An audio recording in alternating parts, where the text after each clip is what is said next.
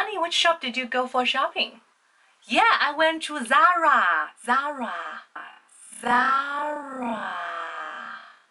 Uh-uh, nope. The correct one is Zara. Zara. Zara. 机车包也太美了吧！啊，好想要啊！这个品牌就是叫做 Balenciaga，我不会念了。巴黎世家的这个机车包真的好经典，可是我从来都不会念， 怎么办？The correct one is Balenciaga。Balenciaga，Balenciaga，注意重音，aga，Balenciaga。你真的真的真的真的真的很不错。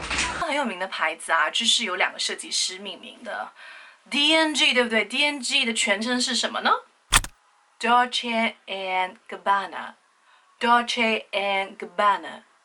注意这个 and 的这个 d 可以不发音哦，and and Dolce che Dolce and Gabbana Gabbana Gabbana Well, that's pretty much for today. I hope you enjoyed today's video and please give me a thumb up and also you can share it to your friends.